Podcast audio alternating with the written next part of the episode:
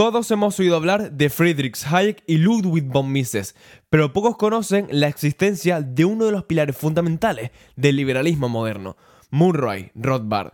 Murray era economista, autor de 25 libros, teórico político, historiador y libertario.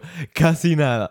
Fue también un férreo defensor de la economía austriaca que contribuyó a definir el liberalismo moderno, además de popularizar una forma de anarquismo de propiedad privada y libre mercado, a la que Rothbard denominó anarcocapitalismo, considerándose padre de esta filosofía, a partir de la tesis austriaca sobre la acción humana favorable al capitalismo y el rechazo a cualquier planificación central o estatal. Este señor era un auténtico radical, ya que sostenía que aquellos servicios útiles que presta el gobierno, que están monopolizados por este, podrían ser suministrados en forma mucho más efectiva y moral por la propiedad privada. Según Murray, también las actuales funciones del Estado se dividen en dos, aquellas que son precisas eliminar y aquellas que es preciso privatizar. Las que hay que eliminar sí o sí son, por ejemplo, el aparato burocrático existente y los ministerios inútiles, las tres cuartas partes del gobierno.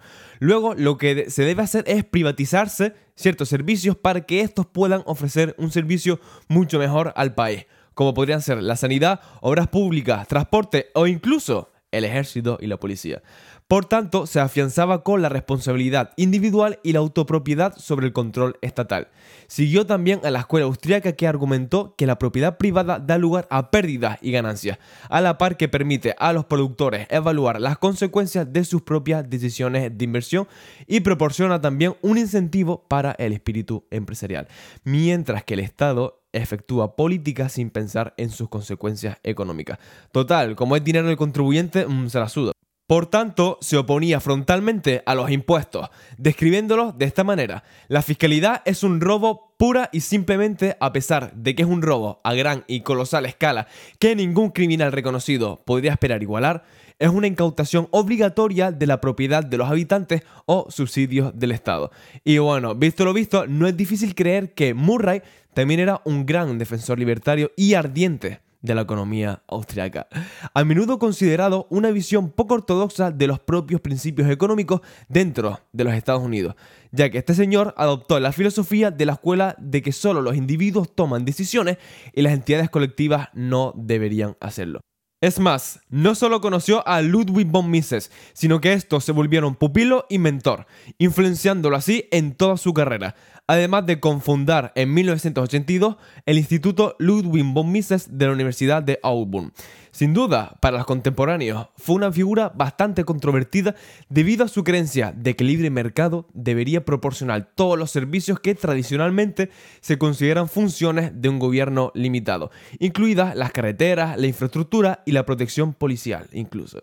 Se opuso también a los impuestos y rechazó toda participación del Estado en asuntos personales. Ojalá haber vivido en esa época y haberlo entrevistado, hubiera sido una auténtica maravilla. También Murray se aventuró la política alineándose en el proceso con el libertarismo de derecha estadounidense, conocido por sus fuertes ideologías políticas como la autopropiedad, la mínima participación estatal y la eliminación de un enfoque del estado de bienestar.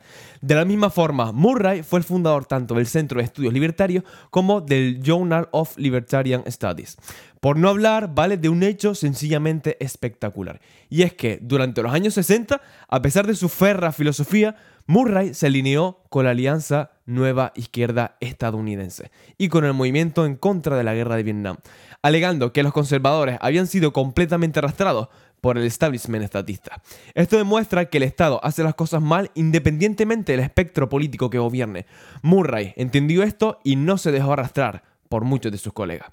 En una odisea política, decidió en mayor o menor medida aliarse con los dos grandes tigres republicanos y demócratas, fundando en el proceso el novedoso y actual existente Partido Liberal Demócrata, perdón, libertario, libertario estadounidense, partido en el que participó activamente durante los años 1970 y 1980, siendo un claro opositor al gobierno de Ronald Reagan y al apoyo de algunos libertarios a su gobierno, lo cual consideró inadecuado para el proyecto libertario. Abandonó tristemente el Partido Libertario en el 89, empezando entonces a acercarse a la derecha paleoconservadora. Ya hablaremos del paleoconservadurismo en otro episodio. Pocos años antes de su muerte, manifestó el error de hacer alianzas de política no libertaria si se está en pos de un proyecto libertario debido a que en algunas etapas de su vida apoyaría a distintos pensamientos políticos.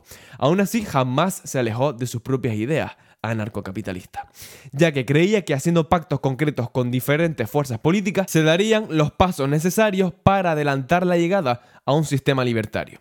En un todo, Murray Rothbard desafió el pensamiento económico tradicional estadounidense con teorías derivadas de la escuela austriaca de la economía.